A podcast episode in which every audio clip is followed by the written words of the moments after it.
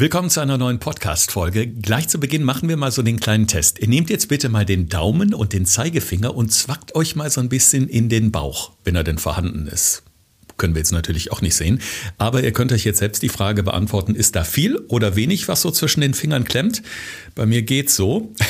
Heute geht es nämlich um das Bauchfett und warum das so gefährlich sein kann, Alex. Die unterschätzte Gefahr. Was hat es damit auf sich? Ja, und das ist nämlich genau diese große Frage. Und viele greifen sich jetzt vielleicht in den Bauch und merken so, oh, da ist die eine oder andere Rolle. Und das überrascht uns jetzt vielleicht, die ist gar nicht so schlimm.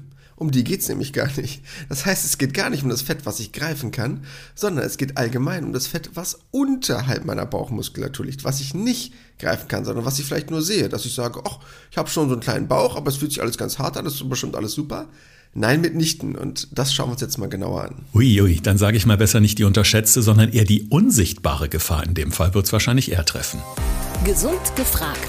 Fünf Tipps für deine Gesundheit mit TV-Reporter Thorsten Slegers und Personal Trainer Alexander Nikolai. Damit willkommen zu einer neuen Folge in Kooperation mit dem Klinikum Niederrhein, einem Klinikverbund von insgesamt fünf Kliniken bzw. Krankenhäusern in Nordrhein-Westfalen. Im Übrigen einer der größten Arbeitgeber der Region, der sich gerade erst auf der Messe Jobmedi für Gesundheit und Soziales vorgestellt hat, beziehungsweise das tut er auch noch heute, sofern ihr heute am Samstag, dem 26.11. pünktlich zur Podcast-Veröffentlichung auf die Messe wollt, tut euch keinen Zwang an. Ansonsten nutzt den Link in den Shownotes unserer Episode. Ja, Alex, das äh, Bauchfett oder das viszerale Fett, wie man es ja auch nennt, war schon oft Gegenstand unserer RTL-Reportagen für Punkt 12.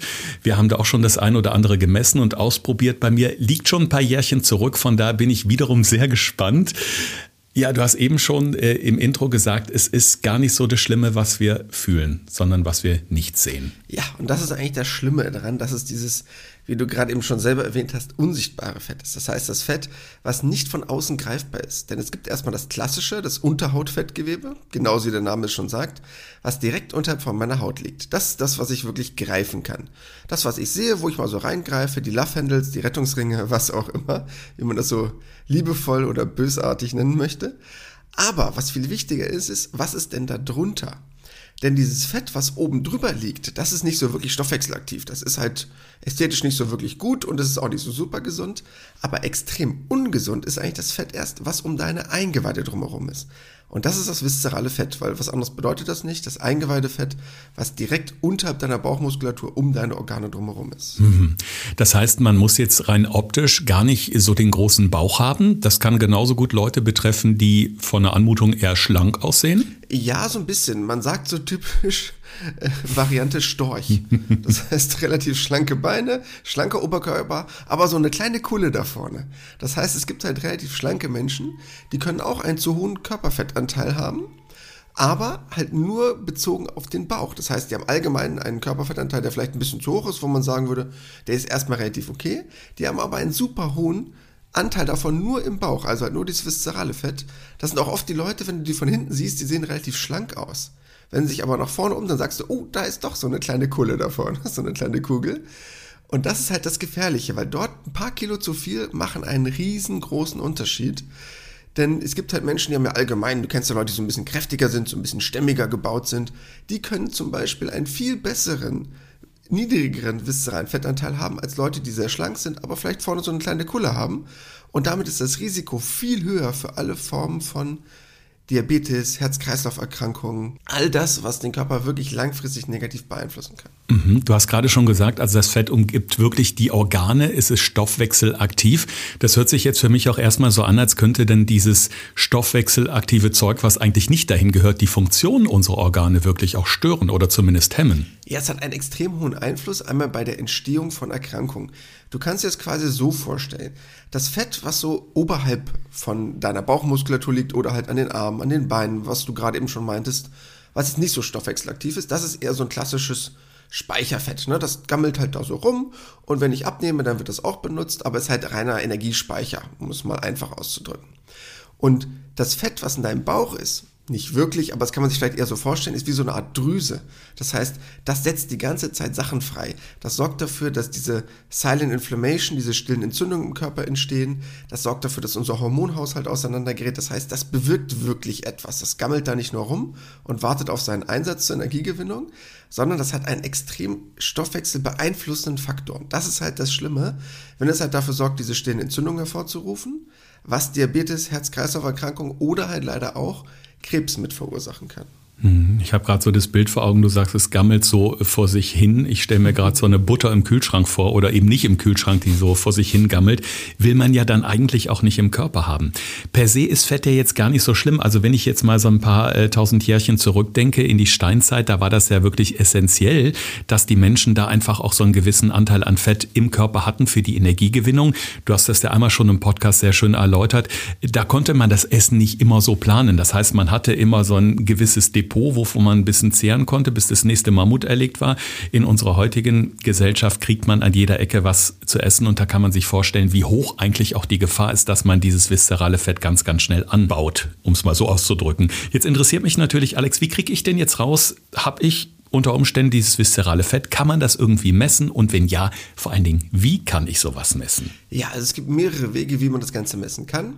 Ich bei mir im Studio oder das, was wir ja auch schon in unseren Reportagen gemacht haben, war halt dann über so eine moderne Körperfettanalysewaage, die das halt genau sagt, wo wie viel Fett im Körper ist. Linker Arm, rechtes Bein, viszerales Fett. Das haben wir die meisten natürlich nicht zu Hause, beziehungsweise haben auch viele Ärzte nicht. Was man aber ganz einfach machen kann, ähm, hast du irgendwo im Haus ein Maßband? Kannst du mal auf die Suche gehen, bitte? Äh, müsste eigentlich, da wo ich gerade meinen Podcast aufzeichne, da haben wir so ein kleines Nähkästchen stehen. Ich müsste jetzt mal eben schauen, da hat meine Frau in der Regel auch so ein kleines. Kleinen Moment, ich bin sofort wieder da. Also was ich hier hätte, das ist so ein, ja, das ist so ein grünes, so eine, so eine grüne Rolle. Also so ein, so ein zusammengedrehtes Ding. Ich weiß nicht, wie lang die ist. Ich muss mal eben gucken. Zwei Meter? Nee, 1,50. 1,50 lang. Ich hoffe, das reicht. Reicht das? Hoffentlich. Ja, ich hoffe es auch. Wenn nicht, haben wir ein riesengroßes Problem. Also wenn es jetzt um meinen Umfang geht gleich, dann hoffe ich, dass es reicht, ja. ja. So, du darfst nämlich jetzt mal dieses wunderschöne Band nehmen mhm. und dann misst du einfach mal so grob auf Bauchnabelhöhe. Ich sag's mal ganz banal, die breiteste Stelle am Bauch, das ist so ungefähr Bauchnabelhöhe. Ja. Und dann misst mal mit diesem Umfang und dann verrat mir mal, was da steht. Okay, so jetzt muss ich erstmal mein Sweatshirt so ein bisschen hochkrempeln hier gerade. Wir wollen ja. Ja, das ist gut. Jeder Zentimeter zählt. Schon so Pi mal Daumen. Da steht, lass mich gucken, da steht 109. Ui. Ah, das ist schon mal nicht so gut mein Freund. Nicht gut? Nein, uh. nein. Also zum Glück. Äh, Soll ich nochmal messen? Ja, vielleicht wird es besser. Nochmal, vielleicht habe ich mich ja vermessen. Warte nochmal, ich, ich, ich, eine zweite Chance habe ich verdient. Kleinen Moment, ich messe nochmal. Ausatmen. So. Nein, bitte realistisch messen. Nee, nee, nee. Nee, es bleibt leider dabei. 109 an der breitesten Stelle. Mist. Okay. Gut. Hast du schon mal so Messwerte oder so Einordnungen, Kategorien, Tabellen davon gehört? Von Bauchumfängen oder bisher noch nicht? Ich meine so grob, dass ich mal gehört hätte, dass der Umfang bei den Männern nicht größer als 104 oder 103 sein sollte. Ich weiß es gar nicht mehr so genau. Kann das sein? Ja, ganz einfach, um sich zu merken, ab dreistellig ist ein Problem. Ach so, na Mist. Man, man kann es ja mal also, probieren. Also, ich fand das sehr souverän gerade. Eine grobe Richtung. ja, es war, es war sehr nah dran, also das war schon mal stark. Also grobe Hausnummer, man sagt so bis 93 Zentimeter bei einem Mann. Ups alles kein Problem. So 94 bis 1 Meter 1, also so ne, knapp über diese 100er Grenze drüber. Ja, leicht erhöht und ab 102 müssen wir uns Gedanken machen. Ja, äh, ich, ich bin jetzt ein bisschen überrascht, weil äh, so grundsätzlich ähm, äh, optisch sieht es jetzt nicht so aus, als hätte ich jetzt irgendwie zu viel Bauch. Also ganz im Gegenteil, ich bin noch 1,90 groß, da streckt sich halt äh, ganz gut in die Länge so. Aber wie, wie sieht es denn bei den Frauen aus? Also du sagst, die Männer so, Pi mal Daumen, 93, 94 ist okay. Ja. Bei den Frauen, wie sieht es da aus? Welchen Wert sollte man da nicht überschreiten? Ja, also das erstmal ne, vorab noch, weil du es gerade eben schon erwähnt hast, Größe ist natürlich auch ein Faktor. Das ist jetzt da nicht mit eingerechnet. Ist klar, macht natürlich einen Unterschied für diejenigen, die Thorsten noch nicht irgendwie live gesehen haben oder im Fernsehen in einer Reportage mal wenn du mit so knapp 1,90 schätze ich mal bist du ja ungefähr, genau. ist das natürlich was anderes, als wenn einer 1,70 ist oder 1,60 ist, ne, als Mann. Das macht natürlich auch nochmal einen großen Unterschied. Deshalb ist das nur erstmal so eine grobe Orientierung. Mhm. Bei den Frauen ist es so, bis 82 Zentimeter, gar kein Problem. So 82 bis 87 Zentimeter leicht erhöht und ab 88 Zentimeter Vorsicht geboten. Das ist erstmal so eine Einstufung, mit der man vielleicht so ein bisschen arbeiten kann. Deshalb für all die, die zu Hause sich darüber vielleicht mal Gedanken machen, das zu messen, einfach kurz auf Stopp drücken, auch mal kurz ein Maßband holen, nachmessen, damit man schon mal weiß, wo man gerade liegt. Es hängt natürlich immer davon ab, wie ich gerade schon erwähnt habe, von der Größe und mit dem Alter nimmt das viszerale Fett auch automatisch zu. Das heißt, umso älter wir werden, umso mehr wird's. Das ist halt auch nochmal so ein Faktor. Um sich das vielleicht mal vorzustellen, wenn wir jetzt nur in Zentimetern reden, kann man auch so ein bisschen in Kilogramm davon reden. Dass man vielleicht mal eine Vorstellung davon hat. Was vollkommen normal ist, sind so zwei, drei Kilo. Wenn ihr euch das vorstellt, ne, so zehn Pakete Butter, das ist schon relativ viel, aber das ist vollkommen normal. Das hat jeder in seinen Eingeweiden, um seine Eingeweide drumherum. Dann sind so fünf, sechs Kilo, damit können wir dann noch so halbwegs leben. Und wenn es dann so in Richtung zehn Kilo geht oder mehr als viszeraler Fettanteil, und das ist ja schon echt ein Wert, ne? Das sind, wenn man das mal hochrechnet, das sind schon 50 Pakete Butter, also das ist schon eine Hausnummer. Dann muss man sich wirklich Gedanken machen. Gut, jetzt, wenn ich jetzt mal so ein bisschen runterrechne, müsste ich so, um, ja, ich sag mal, in akzeptablen Bereich zu liegen, müsste ich ja so neun bis zehn Zentimeter Bauchumfang eigentlich verlieren. Das wäre ja sinnvoll. Mhm. Wie mache ich das am besten? Durch die Ernährung, durch Sport, durch beides. Also sollte er dann doch relativ zügig wahrscheinlich passieren, weil je länger man eben dieses viszerale Fett mit sich rumträgt, desto ungesünder ist es auf Dauer. Ich glaube, was erstmal im Vorhinein wichtig ist, auch für unsere ZuhörerInnen zu erklären, erstmal, wieso habe ich das überhaupt? Ich glaube, das ist noch ein ganz wichtiger Faktor, weil wenn es nämlich dann um die Entstehung davon geht, wie ich das bekomme, hast du nämlich auch automatisch deine Antwort, wie werde ich den Spaß wieder los? Mhm. Und kannst du dir vorstellen, warum der Körper da Fett hinpackt? Das ist doch eigentlich dann voll doof. Es ist ja voll unlogisch, das da hinzupacken, wenn ich es woanders hinpacken kann, wo es nicht so stoffwechselaktiv ist. Also, warum soll ich so meine Eingeweide packen, wenn ich es doch auch irgendwo meine Arme, Beine, Po oder wo auch immer hinpacken kann? Ich könnte natürlich jetzt Platz sagen, weil da schon voll ist und der sich irgendwo Luft sucht. Nein, Quatsch. Ist, ich würde mal sagen, es hat natürlich was mit, mit dieser Depot-Idee zu tun. Also es gibt ja auch Menschen, die sehr unregelmäßig essen und äh, oder vielleicht sogar gar nicht essen über einen längeren Zeitraum. Dann legt der Körper auch irgendwo seine Reserven an. Ich vermute mal, dass es irgendwo was damit zu tun hat. Vielleicht durch eine unregelmäßige Ernährung, keine festen Mahlzeiten etc. Und da sagt er sich, okay, irgendwie ich, ich sammle so ein bisschen Fett vielleicht. Ja, sehr gut. Geht schon komplett in die richtige Richtung. Umso mehr du deinen Körper stresst, umso mehr baut er dieses Fett körpernah auf. Das heißt, umso mehr Stress du im Alltag hast, wodurch auch immer, ob du den selber machst, ob der arbeitsbezogen ist, ob das nun, weil du ihn stresst durch extrem unregelmäßige Mahlzeiten, mal super viel essen, mal super wenig. Umso mehr Stress er bekommt, wodurch auch immer, umso mehr probiert er das Körper nah zentral zu lagern. Weil ist ja logisch, wenn er denkt, ich habe immer Stress, wo packe ich es hin? Möglichst nah an meinen Körper. Alle Sachen, die ich im Alltag oft brauche, Handy, Portemonnaie, Schlüssel, sind nah bei mir und liegen nicht irgendwo anders. Dasselbe ist es beim Fett auch. Das heißt, umso mehr Stress du hast, umso mehr packt der Körper schon mal zentral in die Mitte. Und wie gesagt, zwei, drei Kilo hat jeder. Das ist auch vollkommen normal. Das braucht der Körper auch, um seine Organe zu schützen vor Stößen, vor Stürzen. Aber alles drüber sorgt halt für wirklich große Probleme im Körper. Und deshalb wäre schon mal der erste Punkt.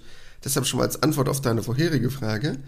Eine Form der Stressreduktion. Umso weniger Stress ich meinem Körper aussetze, umso besser ist es.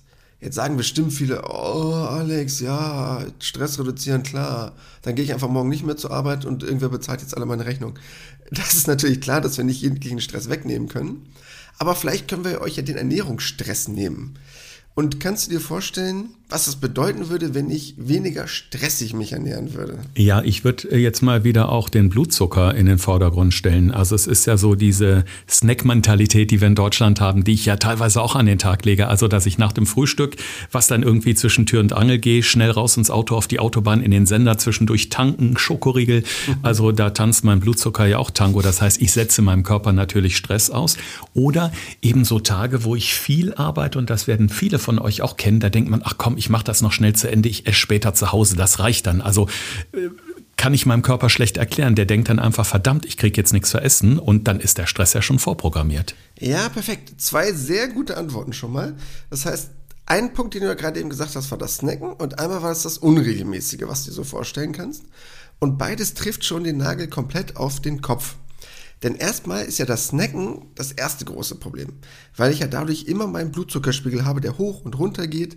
Bedeutet, ich habe immer eine Insulinantwort, meine Bauchspeicheldrüse hat immer einen Job zu tun und der Körper hat halt dann ein großes Problem, damit klarzukommen. Und jede Zwischenmahlzeit stoppt natürlich auch meine Fettverbrennung. Und was ein ganz wichtiger Punkt ist, dass ich zwischendurch halt Phasen brauche, in denen der Körper von sich aus sagt, okay, ich gehe überhaupt mal in meine Fettverbrennung. Wenn ich den ganzen Tag durchgängig esse, macht er das nicht. Und um das Fett loszuwerden, muss ich halt auch in Fettverbrennungsphasen kommen. Das heißt, Snacken ist da halt schon mal tödlich, unabhängig davon, dass Snacken ja auch oft einfach nur Schwachsinn ist. Hm. Das wissen wir ja, was man dann so snackt.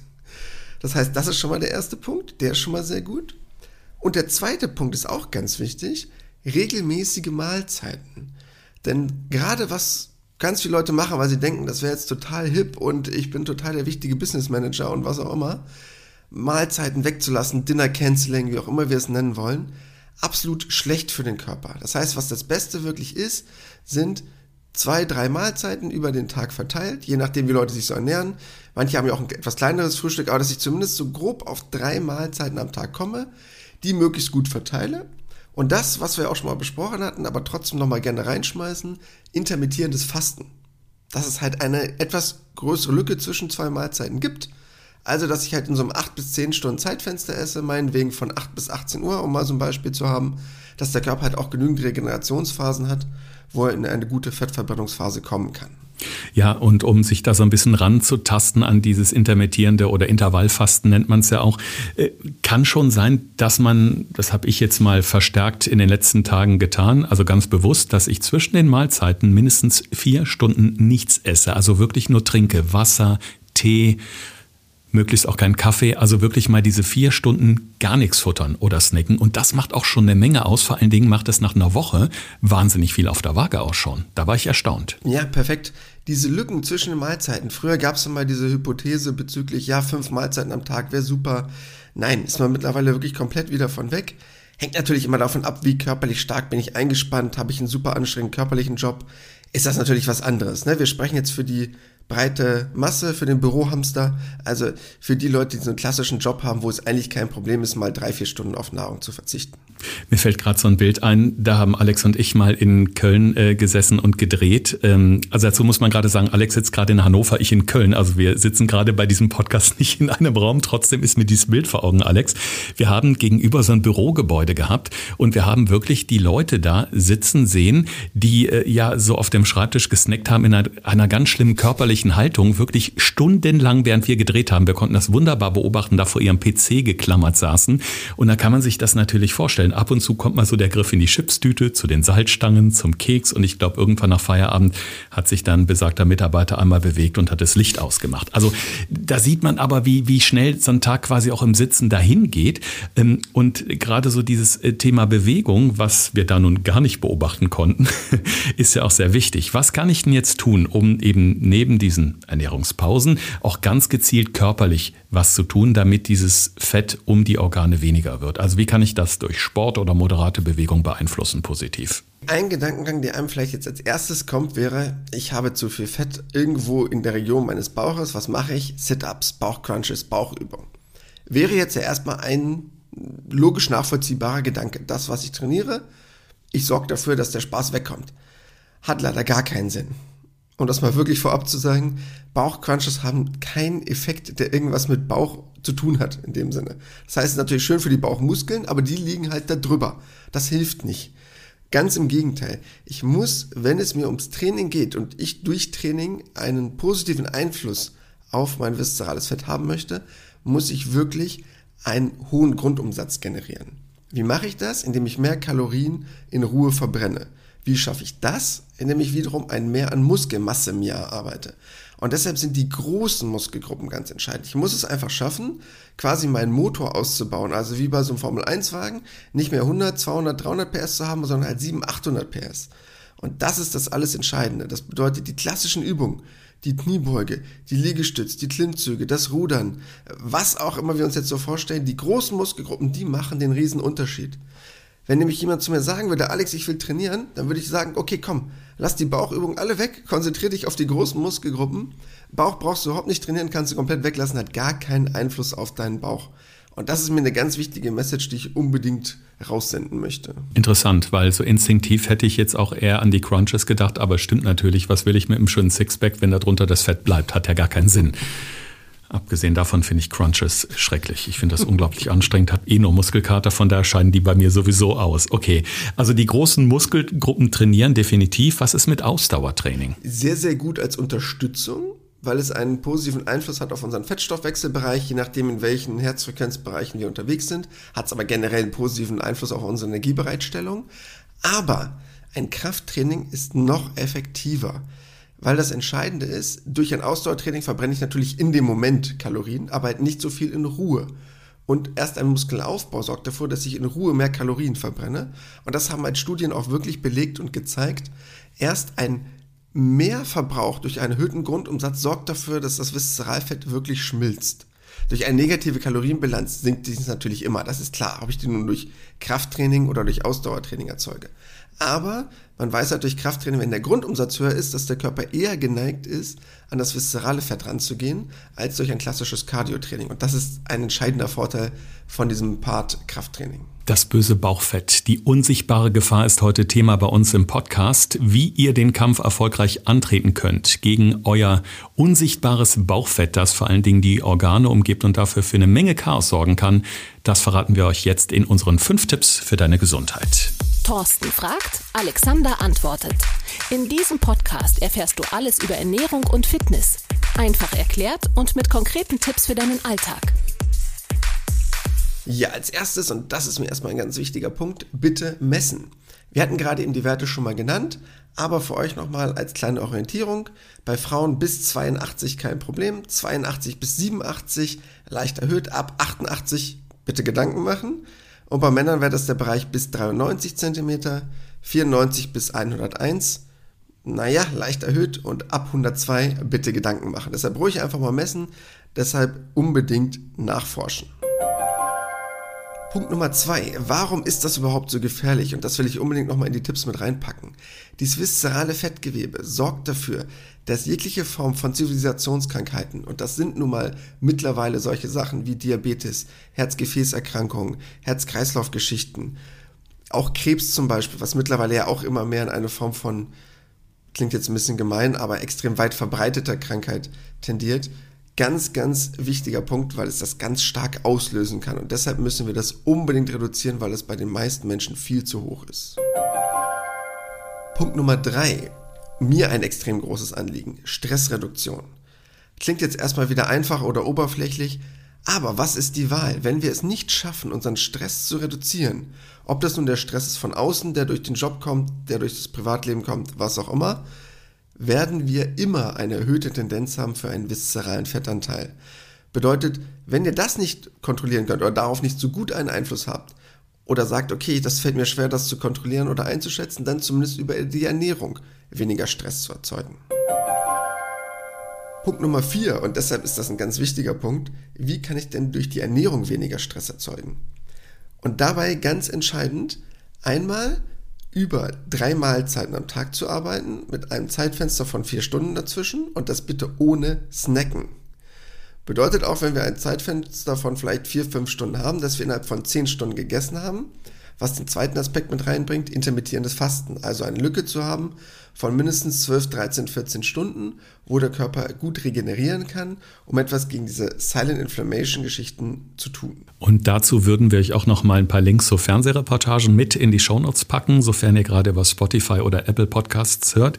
Denn gerade zum intermittierenden Fasten oder auch zu diesen Essenspausen haben wir schon mehrfach auch Fernsehdokumentationen gedreht mit äh, wirklich tollen Tipps. Und ähm, ja, da könnt ihr euch das dann anschauen, wie das Ganze so im wahren Leben aussieht. Ich war Versuchskaninchen und Alex hat mich da durchgeprügelt, wie eigentlich immer, wenn wir zusammen vor der Kamera stehen. Ich habe dich eher positiv motiviert. Total. Durchgeprügelt. Ich habe mich auch super gefühlt währenddessen. Ja, richtig Klar. gut. Richtig Mit tollem Ergebnis. Das muss man sich nur immer selber wieder sagen, wie gut sich das anfühlt. Und nämlich deshalb auch der letzte Punkt, Punkt Nummer 5. Wie gut sich das anfühlt. Körperliche Aktivität. Komme ich natürlich ganz oft durch meine Profession als äh, Personal Trainer mit um die Ecke. Aber ist ein ganz wichtiger Punkt, weil es wirklich entscheidend ist, und das haben auch Studien schon belegt, umso höher mein Grundumsatz ist. Das heißt, umso mehr Kalorien ich in Ruhe verbrenne und das passiert halt durch einfach mehr Muskulatur, dass ich mir ein Plus an Muskulatur arbeite, umso eher ist auch dieser Stressbauch dazu geneigt, sich zu reduzieren. Deshalb arbeitet an eurer Muskulatur, euer Körper wird es euch danken. Ja, und wenn ihr jetzt noch Fragen oder Anregungen für unseren Podcast habt, dann empfehlen wir euch nochmal auf Instagram zu schauen auf Podcast Gesund gefragt zu klicken. Und da gibt es einen Link in der Biografie oben. Da könnt ihr unsere Homepage direkt finden. Ihr findet die Podcast-Portale eurer Wahl und ihr könnt direkt mit uns in Kontakt treten. Denn äh, was mir auch immer wieder auffällt, oder uns, Alex, muss man sagen, es ist doch viel ja, Aufklärungsbedarf in den verschiedenen Bereichen, denn uns erreichen jede Woche viele, viele Fragen. Und gerade so das Thema intermittierendes Fasten oder auch wie kriege ich das Fett weg, ist ja eigentlich ein Dauerbrenner. Ja, das definitiv, weil es dazu auch immer wieder neue Themen oder Fragestellung gibt und einmal natürlich die Wissenschaft voranschreitet, aber auch der Schwachsinn voranschreitet. Das heißt, zu allem werden dann ja auch noch neue zusätzliche Ideen propagiert, von denen man ganz viele sagen muss, okay, die Idee dahinter ist gut, die Ausführung ist aber extrem schlecht.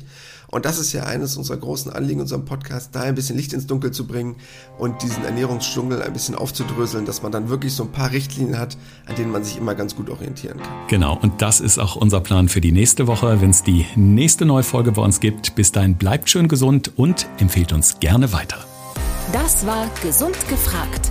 Der Expertentalk mit Thorsten Slegers und Alexander Nikolai. Wenn es dir gefallen hat, abonniere gerne unseren Podcast und verpasse keine neue Folge mehr.